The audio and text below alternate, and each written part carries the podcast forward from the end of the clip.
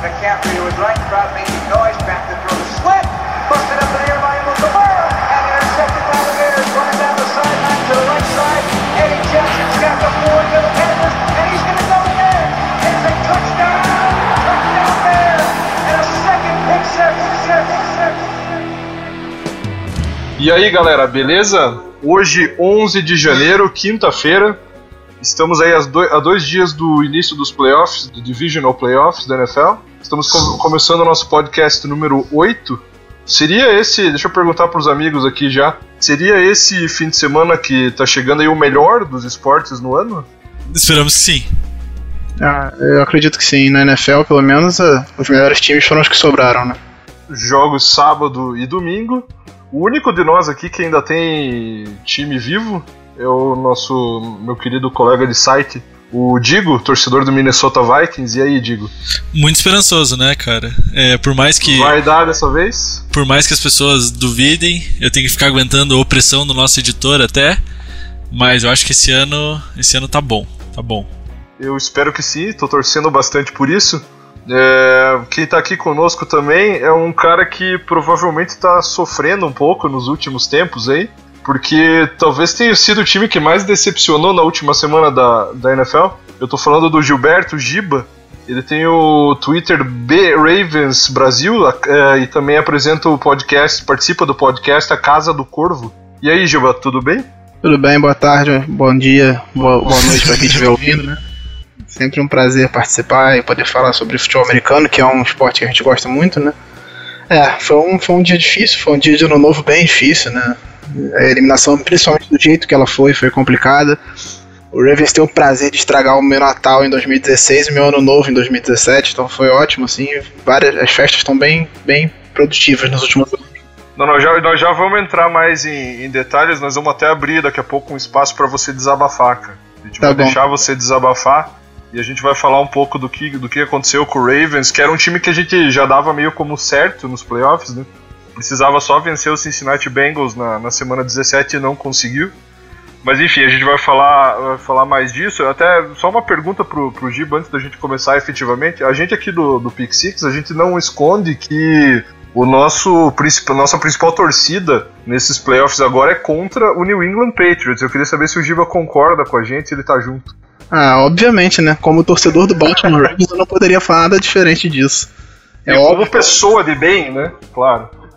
Mas contra os Patriots e contra os Steelers. essa era a minha aí, aí pergunta. complicou, né?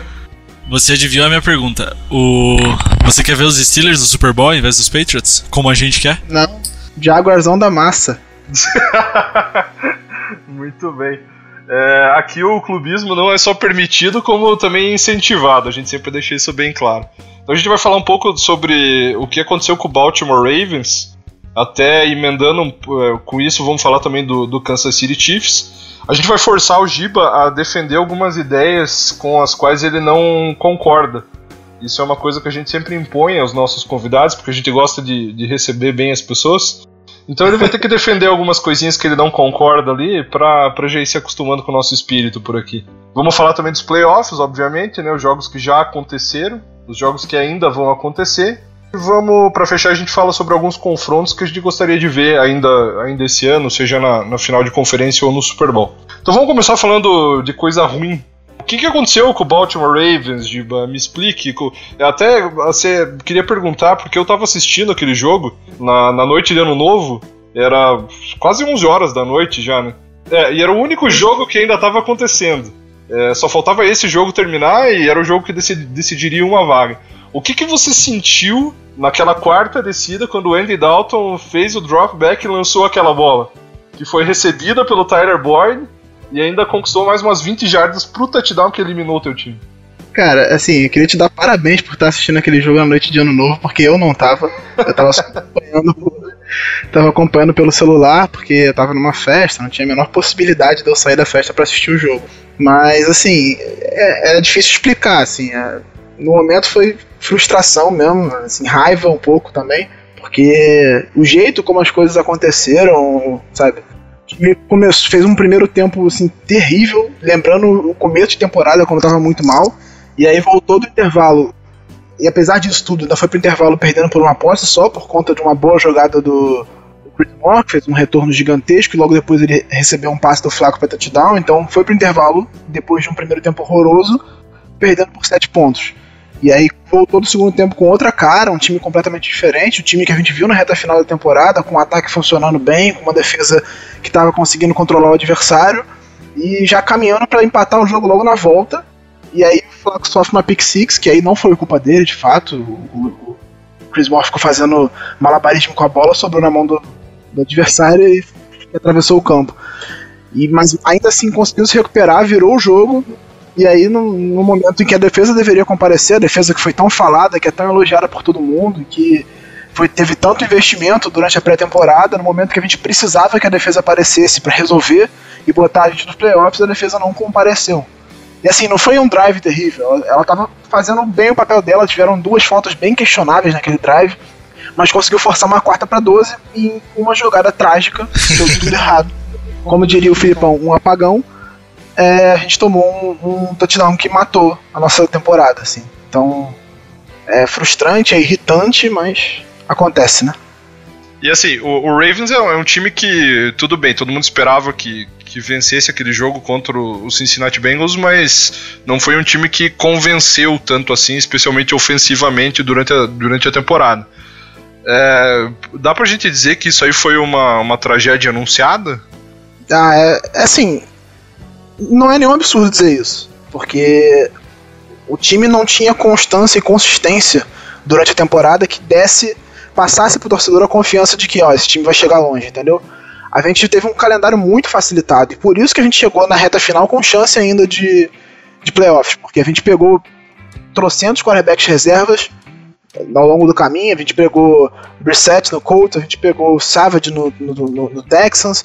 Então a gente teve essa, essa facilidade, a gente teve essa sorte, entre aspas, né? Porque lesão nunca é bom, mas pro time do Baltimore foi uma, uma facilidade e que soube aproveitar isso para chegar com chance na reta final. Mas o time, em nenhum momento, ele passou a consistência de que ele poderia ser um time para brigar no playoff. Eu acho que se chegasse também não iria muito longe.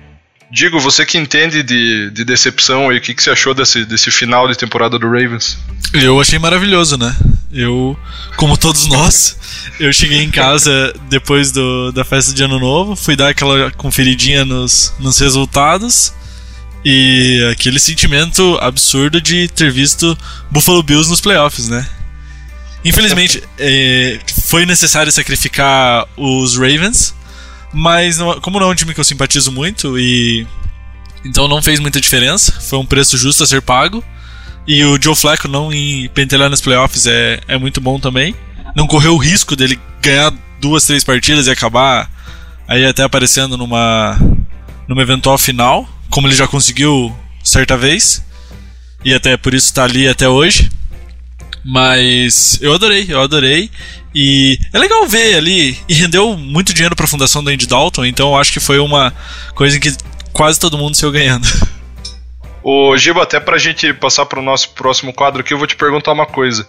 O, uma da, das principais razões aí pelos, pela qual o, o Baltimore Ravens não foi mais consistente foi o Joe Flacco. O que, que você acha do Joe Flacco? O Joe Flacco é elite?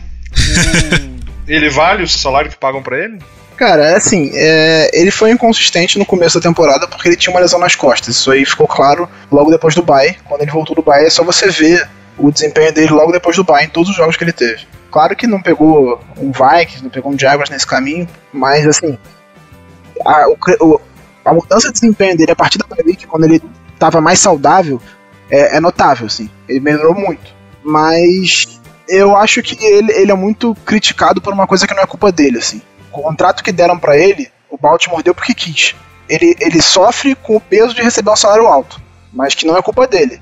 E eu acho sim que ele é um bom quarterback, ele é um cara. Ele não é um Aaron Rodgers, ele não é um cara que vai resolver sozinho. Mas assim, se você der as condições para ele trabalhar, condições boas para ele trabalhar, ele vai conseguir tirar coisas boas do time. O problema é que ele raramente tem condições boas de trabalho no Baltimore Ravens, que é um time que dificilmente prioriza o ataque. E quando tenta fazer, e quando tenta fazer não faz bem. Então, assim, ele trabalha há anos com uma linha ofensiva bem irregular, com um corpo de recebedores ridículo, e, assim, é difícil você culpar ele, assim. é claro que se ele fosse um gênio, ele conseguiria, mas ele não é. Isso a gente já sabe. Então o Joe Fleck é basicamente o Case Keenum, assim. Isso. Sendo que o Case Keenum recebeu 3 milhões, 4 milhões esse ano. É, mas se o Case Keenum ganhar um, ganhar um Super Bowl. Se, se o, contrato, o contrato dele acaba esse Sim, ano. Se ele ganhar um Super Bowl sim. carregando o time nas costas nos playoffs, ele vai ganhar um contrato de 20 milhões.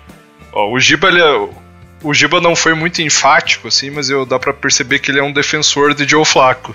Sim. Então, é, Giba, o nosso quadro aqui, você tem que explicar é, coisas que você não acredita. Você vai ter que defender uma coisa que você não acredita. Então eu quero que você defenda pra gente, pros ouvintes, por que, que o Joe Flaco deve ser mandado embora e por que, que o Baltimore Ravens paga muito dinheiro pra ele. Posso fazer uma adaptaçãozinha aí?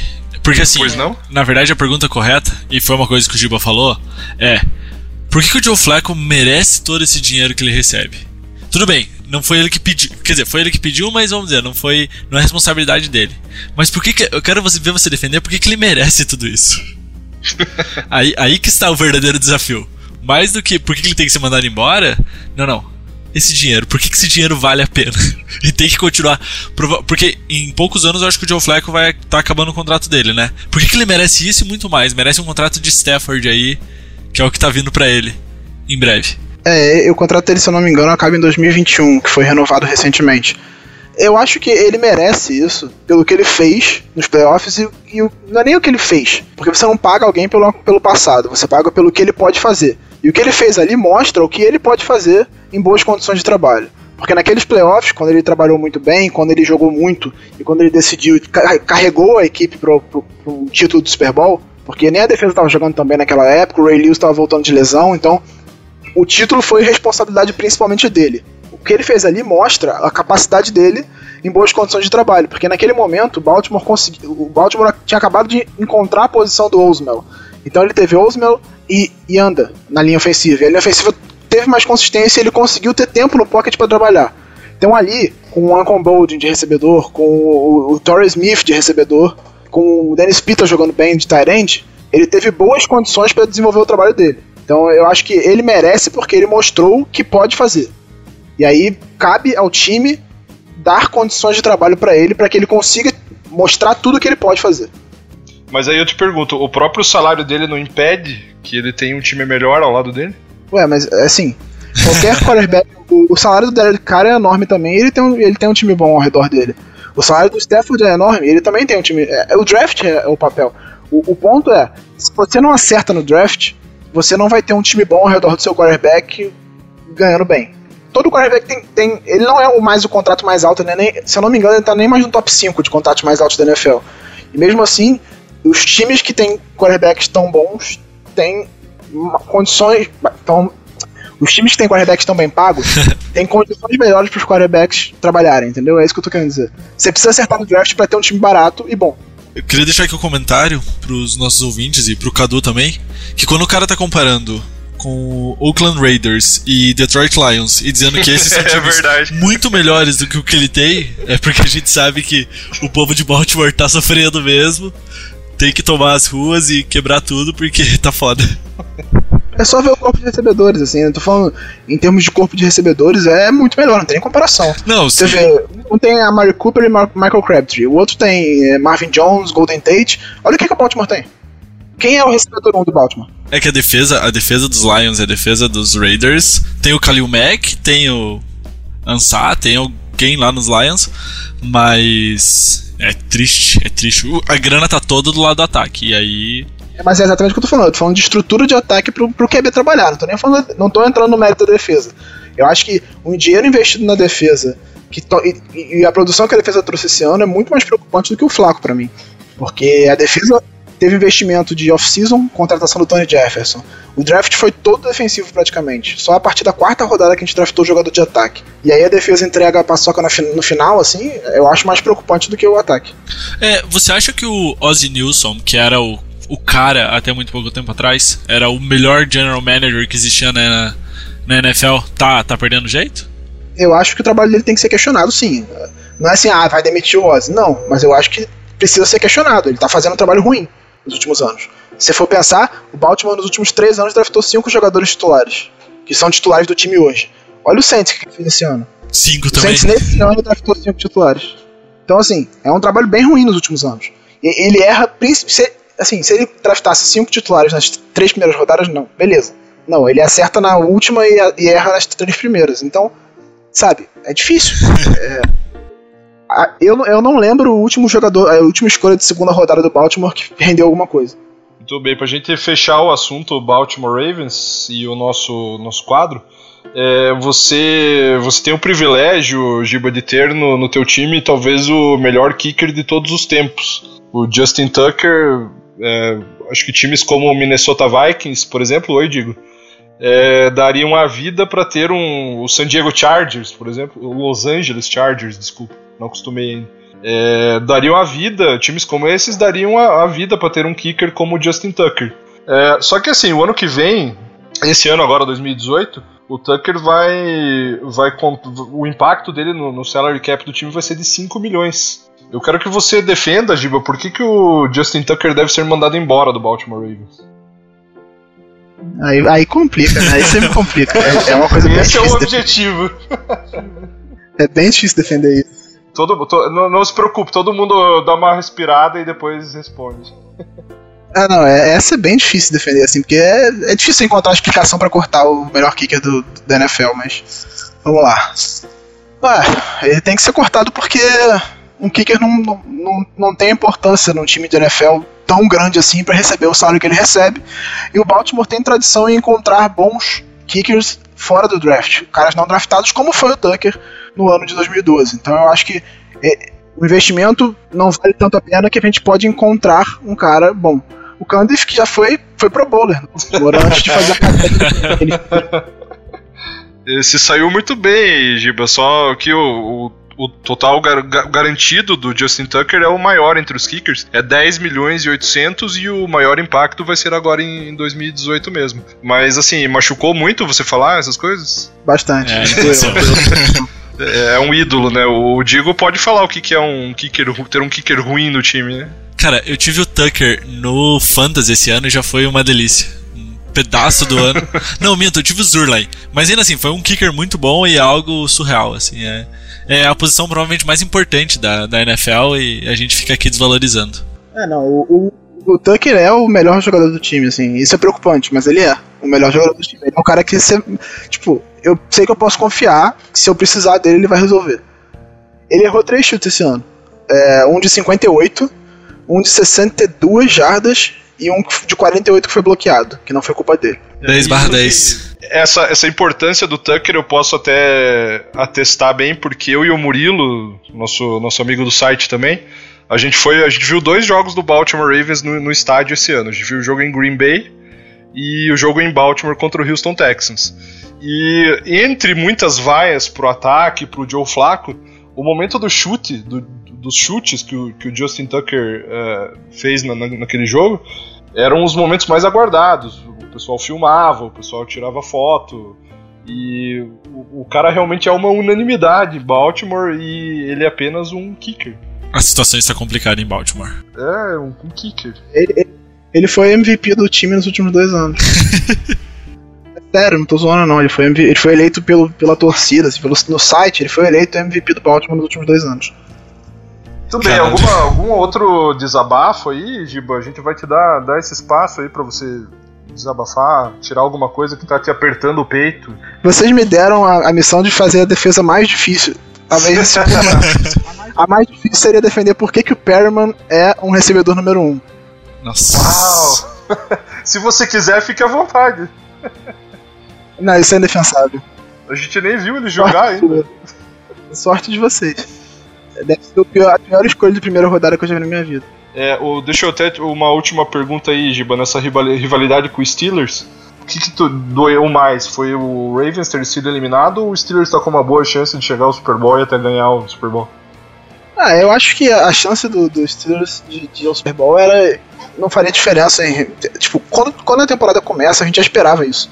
Tendo o Le'Veon Bell, tendo o Antonio Brown, tendo o Big Ben, Shazy, que infelizmente não vai poder jogar a reta final da temporada, assim, é um time que a gente espera ver no- nos playoffs e na- até na final de conferência. Mas eu acho que a dor da eliminação é maior, apesar de saber que, que talvez seja até melhor pro time ter sido eliminado, porque em termos de talento, a gente não merecia estar nos, nos playoffs e perderia muitas posições do draft, porque tal, é, existia a chance real de ganhar do Kansas City Chiefs na, na primeira rodada e, e, parar na 25 posição do draft.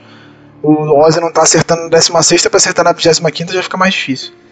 Então, assim, é, eu acho que foi merecida a eliminação pelo que o time fez durante o ano. E, assim, vamos ver o que, que vai mudar. Eu acho que vai. Está, o, o Harbaugh tá apostando na, manu, na manutenção do, da equipe, da, do staff dele em geral, né? O, o mesmo Mornweg, que é o coordenador ofensivo, que foi muito criticado na temporada, tanto nessa quanto na anterior, vai continuar. Vamos ver como é que o time se desenvolve. A gente depende de um acerto. O Baltimore está um draft bom de, de brigar. Muito bem, essa eliminação do, do Baltimore Ravens, que, que foi uma surpresa, abriu espaço aí para times que nem o Tennessee Titans, que foi para Kansas City e ganhou do Kansas City Chiefs, que foi o outro time que, que decepcionou. É, a AFC é uma grande bagunça, a gente já, já fala isso faz tempo, né? Digo, é, a gente pode chamar de segunda divisão da NFL, segundona? Vamos continuar chamando. É, é o meu objetivo. É mais fraca que a, que a NFC, com certeza. Porque a gente vê os times dos quatro times que sobraram, tem dois times bons, é, um time mais ou menos, e o Titans, né? é, o Titans que a gente não, não consegue entender como foi para Kansas City e conseguiu, conseguiu eliminar o Chiefs que não fez um ponto sequer no segundo tempo. Além do, do Titans, o Buffalo Bills foi para os playoffs. Então, é, tá limitado mesmo a Patriots e Steelers na final? O que, que vocês acham que vai acontecer? Fica na torcida para que os Titans sigam aprontando. A gente sempre fica na torcida para ver se. Cara, até se os Steelers perderem pro, pros Jaguars vai ser divertido, porque vai ser legal ver Blake Bortles na, na final da, da AFC. Final da AFC que já foi disputada duas vezes por ele mesmo, Mark Sanchez. Então a gente já consegue avaliar o nível da, da segundona ali. E é muito, mas é muito decepcionante, né? Um time que parecia. Tudo bem, eles negaram na época, mas totalmente dedicado a tancar e não ir para os playoffs. E foi que é o Buffalo Bills. Então, fosse o Buffalo Bills original, a gente podia acreditar um pouquinho mais e ia dizer que era normal, mas os Bills não queriam. Os Bills, os Bills queriam brigar por um quarterback na primeira rodada do draft. E eles acabaram indo para os playoffs. Então, Chargers, Raiders, Broncos a AFC West, que era pra ser a coisa mais sensacional, se for ver o nosso podcast de começo de temporada. E. horrível, horrível, deprimente. A AFC é muito triste. Tá na hora de fechar já, separar as duas ligas.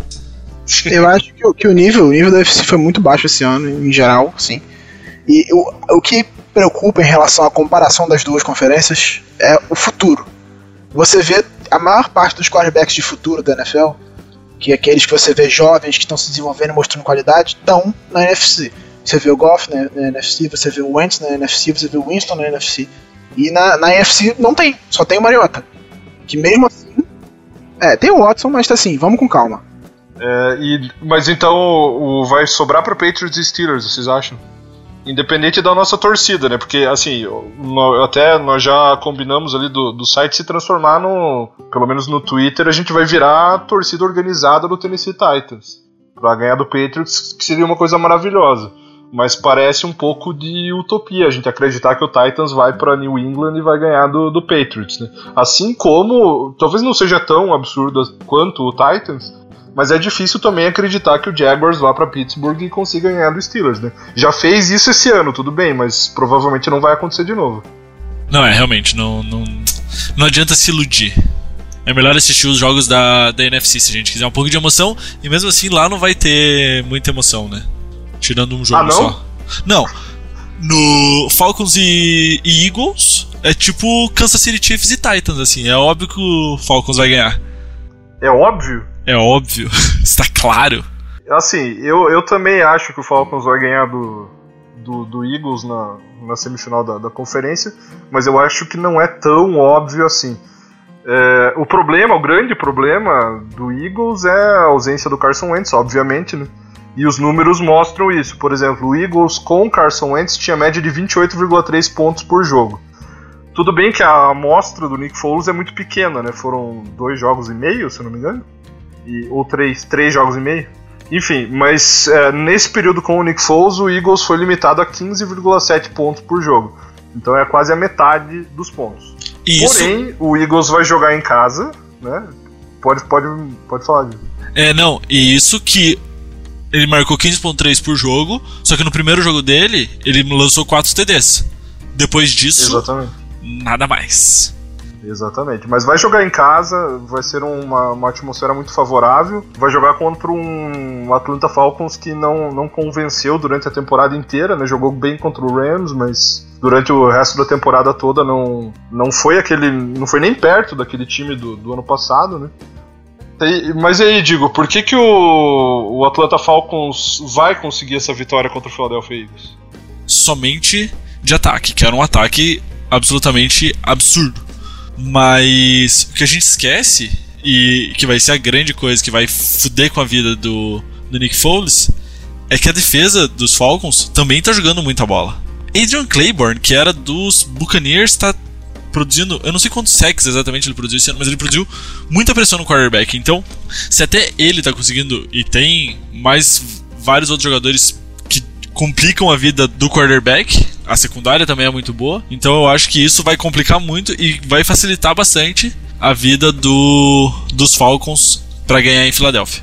Mas assim, você é um torcedor do Vikings. Obviamente você acha que o Vikings vai ganhar do Saints, assim como eu acho que o Vikings vai ganhar do Saints. Esse Atlanta Falcons é tão forte assim pra chegar em Minnesota e ganhar do Vikings? Não, porque daí o problema vai, num jogo de defesas, os, o Vikings ganha de qualquer time. O Vikings já provou que tem capacidade de parar qualquer ataque. Parou inclusive o ataque dos Falcons, parou o Drew Brees, parou todo mundo que foi colocado na frente deles. Nesse jogo vira um jogo de defesa. E a defesa dos Vikings é melhor do que a defesa dos Falcons. Então, nisso dá Vikings na. Qualquer um dos outros dois, tanto Eagles quanto Falcons, são muito menos assustadores do que os Saints. Os Saints têm uma capacidade de produzir big plays tanto no ataque quanto na defesa, e a defesa é sempre muito preocupante, porque por mais que a gente esteja confiante que Casey Keenum ainda é Casey Keenum, a defesa tem capacidade também de produzir big plays que podem acabar transformando o jogo numa vitória para os Saints, para a felicidade do nosso editor, o que vai ser muito triste. É, inclusive o, o Rafael, que devia estar participando desse, desse podcast, ele colocou na, na pauta respeitem o New Orleans Saints e o meu Drew Brees. É, já, então vamos aproveitar, digo, nós dois que temos opiniões semelhantes aqui sobre o, o New, Or- New Orleans Saints. Vamos, vamos destruir esse time aí que o Murilo e o Rafael estão defendendo tanto. Não, a- eu, eu gosto do time dos Saints. Eu escrevi um texto semana passada sobre elogiando os Saints. Mas, Exatamente. justamente, como o, o time dos Saints é o time, não é mais o Drew Brees, acabou aquela mística que existia de que o Drew Brees ia ganhar qualquer partida. O Drew Brees ganhou dos, ganhou dos Panthers porque a secundária dos Panthers não jogou absolutamente nada. E só que Mark Ingram e Alvin Kamara, que são os principais jogadores historicamente do ataque deles, completamente sumiram. Nessa brincadeira aí vai ficar bem, pode ficar bem complicado pro pros Saints. É, assim, o, o Kamara e o, e o Ingram sumiram porque o Carolina Panthers também optou por, por acabar com o jogo corrido e, por incrível que pareça, falar: não, venha Drew Brees, ganhe o jogo da gente. Né? Então, esse é, um, esse é um dos motivos pelos quais, pelo, pelo qual o Drew Brees jogou bem e o jogo corrido não foi tão bem. Mas eu acredito que, até que nem você falou, é, eu gosto do time do Saints. é, Você escreveu um texto é, elogiando o Saints, mas acho que a nossa birra com o Rafael e com o Murilo é essa coisa de não, o Drew Brees vai carregar o New Orleans Não, Saints acabou já. Acabou já. Drew o que Brees. não é, o que não é mais o caso. Não. não, não é, simplesmente não é mais o caso. Então, especialmente contra, por exemplo, uma defesa como a, a defesa do Vikings. Sim, Então é, é difícil acreditar que o Drew Brees vai chegar em Minnesota e vai carregar o New Orleans Saints para vitória. É, existe uma diferença muito grande entre a defesa do Carolina Panthers e a defesa do Minnesota Vikings. Então a gente respeita o New Orleans Saints, mas a gente acha que não vai tão longe assim. Eu acho que iria mais longe se tivesse pegado o Philadelphia Eagles. Aí eu acredito que chegaria numa final de conferência contra o Minnesota Vikings. Mas é, então acho que nós estamos juntos, né? Final da conferência, final da NFC, Vikings e Falcons, é isso? é, exatamente. Repetindo a final de 20 anos atrás, que quem não é. Quem, bom, quem assistiu How I Your Mother conhece a história, mas talvez nem, nem todo mundo conheça. Que é o jogo épico do kicker dos Vikings, Gary Anderson, que nunca, que não tinha errado nenhum chute aquele ano, chegou para ganhar o jogo no último, no final do no final do quarto quarto. Ele não tinha errado nenhum chute, um chute fácil, e ele chutou para fora. O jogo foi pro overtime e os Falcons ganharam, acabaram indo pro Super Bowl para perder para os Steelers. Não lembro para quem eles perderam. Sei que eles perderam porque os Falcons também não têm Super Bowl. Mas foi ali, foi, é um dos momentos mais absurdos da, da história dos Vikings. Que era um, um, provavelmente um dos melhores ataques da história, com Randy Moss e Chris Carter e Renan Cunningham assustadores, assim. E para acabar desse jeito no, nos pés de um kicker de novo. Então é é, uma, é um trauma bem, bem pesado que os Vikings têm com os Falcons. Especialmente em final de, de NFC. NFC final de Bom. NFC em casa. Então é algo que pode se repetir e vai ser assustador. É, bom, então eu e o Digo fechamos aí com Vikings e Falcons na, na final da NFC. E aí, Giba, qual que é a tua, tua final da conferência melhor ou mais importante? é, é eu acho que que o Falcons é bem favorito contra o Eagles, por incrível que pareça, sim, a gente vê a campanha e tal, mas a perda do Carson Wentz faz muita diferença, né? Então, é a primeira vez na história que um time da, da Seed 6 vai entrar favorito contra o Seed 1, então eu acho que o, que o Falcons leva essa, até por, porque a defesa tá jogando bem. E na outra ponta é bem difícil, é um jogo que eu tô curioso para ver, tô animado para ver esse jogo. Acho que o jogo entre Saints e Vikings vai ser o melhor dos, dos, oito, dos quatro jogos que teremos, né? Então, mas eu acho que. Eu tô torcendo pro Saints, mas eu acho que vai dar Vikings. Então temos uma, temos uma unanimidade aqui: Vikings e Falcons na, na final da NFC. E, obviamente, Patriots e Steelers na, na final da AFC. Isso Não, leva. Você aposta no Jaguars? Eu aposto ah, no Jaguars. Por, por que será, assim, né? É, por que será? Não consigo entender por quê. Esse clubismo mata as pessoas. É, os, os Steelers têm uma vitória e quatro derrotas, se não me engano, contra o Jaguars em Pittsburgh. Eu vi essa semana isso. E o Patriots tem duas vitórias e cinco. Não, tem cinco derrotas, cinco vitórias e duas derrotas. É em Pittsburgh. Caralho! Caralho, eu sabia disso não. Eu também não. Que irado. E o Patriots tem duas vitórias e cinco. Não, tem cinco derrotas, cinco vitórias e duas derrotas. Caralho. Jaguars? Não. não. O Patriots é em Pittsburgh. Ah, tá. Nossa, que frio. Nossa, é até melhor que. É, bom, ainda bem que se passar pra final da AFC é em New England o jogo, né? É em New England. Porque puta é, que pariu. Exatamente. É, eu, eu acho que o Jaguars é um time que pode dar bastante trabalho até pro Patriots lá em New England, porque o, a, historicamente o Patriots ele teve muita dificuldade contra o Baltimore por, pela questão da defesa. Aquela defesa. O problema é que é o ataque do Jaguars que pode complicar, mas a defesa pode dar muito trabalho pro Patriots. Blake Bortles. É Bom, talvez se cair uma nevasca e impedir o Blake Bortles de passar, tipo aconteceu em Colts e. Colts e alguém, é, vai ser muito legal. Colts e Bills. É. Colts e Bills.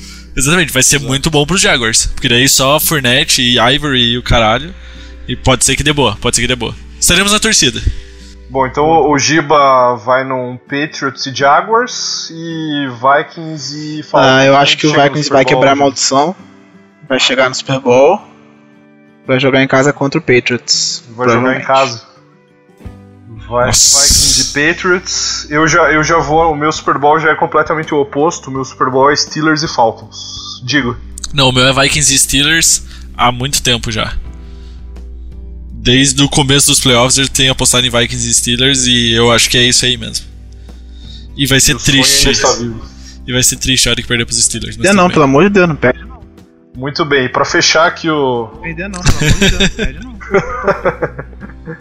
é, pra fechar aqui o nosso, nosso podcast, vamos, vamos falar sobre um confronto que a gente gostaria de ver aí nessas três semanas aí que, que faltam pro, pro fim da temporada. Pode ser final de conferência, pode ser Super Bowl. Eu vou começar, vou falar de um. Vou falar que eu gostaria muito de ver um Titans e Steelers na final da AFC. Pelo simples fato de que se o Titans tá lá, o Patriots tá fora. Ponto final. Acabou. É isso. Digo, qual é o teu jogo? É. Como não estava. Como a gente estava pensando aí mais pro futuro, eu coloquei que o jogo que eu quero ver mesmo é, é 49ers em Minnesota na quinta-feira da semana 1 de dois, do final do ano aí. Que vai ser pela primeira vez o campeão de 2019 contra o campeão de 2018. Então vai ser algo muito Uau. legal. É, é o meu confronto dos sonhos ali, que eu, é o que eu realmente quero ver, porque Super Bowl, final de conferência, final de divisão vai ser. É só, é só tristeza. Mas lá É. semana 1 vai ser divertido. O, o Giba acho que vai, vai concordar comigo. Ah, sempre, A gente né? vê É o. Digo todo animado aí com o Vikings dele, a gente, a gente sabe que vai acabar em desastre, né? Não, sempre, né? mas eu, eu também sei. Eu também sei. Mas isso não me impede de torcer, né? Se eu É começar a a mesma desistir coisa já. o Titans e Patriots, né? A gente sabe o que vai acontecer, mas a gente vai torcer pro Titans, né? É, vai, que a vai que o Case que não roubou a magia do Flaco funciona, né? Vai que. Muito bem. Ô, Giba, qual que é o jogo que você gostaria de ver Ah, o jogo é simples. Eu gostaria de ver muito Jaguars e Titans na final da UFC. Baita jogo. Uau, Nossa. seria um jogaço. sabe aquele jogo que nas últimas três temporadas todo mundo fala, porra, Ja- Titans e Jaguars? Então, vai ser a decisão da UFC, olha que coisa maravilhosa. Muito bem, ia terminar, esse jogo ia terminar tipo 10 a 3 que nem Bills e Jaguars? N- é, não, seria, seria um 3x0. Nada nos impede de sonhar, né? Bom, valeu, valeu aí, pessoal, pela, pela participação. Giba, onde é que o pessoal pode te encontrar aí no, no Twitter? Ah, eu sou, tô sempre lá no Twitter, arroba BRavensBra, né? Que é o Twitter do Ravens Brasil que eu criei tem pouco mais de um ano. Eu criei no meio da temporada passada e tô sempre tentando trazer as notícias lá e interagir com o pessoal que faz pergunta e tal. Então tô sempre lá, sempre que quiser encontrar. E também no podcast da Casa do Corvo. Tá no, no, no aplicativo da Apple, tá no site do Fambonanet. Então, podcast tô sempre lá, é só procurar Casa do Corvo. Tô eu, tô o João Gabriel Gelli tô, e tá o Cleberton Liares, que é o host, então sempre uma conversa muito maneira sobre o Baltimore. Bom, eu e o Digo estamos aqui no, no Pixix, arroba Pixix underline BR, no Twitter, Sim. no Facebook, o podcast com periodicidade irregular, mas de vez em quando ele sai, né? A gente dá um jeito de fazer ele sair. O que, que a gente precisa falar do, do site, Digo? Alguma novidade? Promoções? É, Não lembro, tem alguma promoção vigente? No momento não, no momento não. Mas Não, né? pode se preparar aí que nos playoffs a gente vai começar a beber e daí promoções vão sair. Tem que acontecer, Isso, o né? Murilo que ele começa a ficar louco, daí ele faz umas promoções relâmpago lá que. Que é só vocês seguirem lá o, o Twitter do site que vocês vão, vão perceber. Quem acompanha o Bom. nosso Twitter e fica ali sempre acompanhando, sempre interagindo com a gente, vai estar sempre por dentro das, das promoções. Então é, é essa a dica. Fica de olho lá que é sucesso. Bom, e o, o próximo podcast, talvez antes do Super Bowl, talvez depois do Super Bowl, nunca saberemos, né? Muito bem, então obrigado, valeu Giba, valeu Digo. É, quem puder avalie a gente lá no, no iTunes Valeu. e até a próxima. Abraços.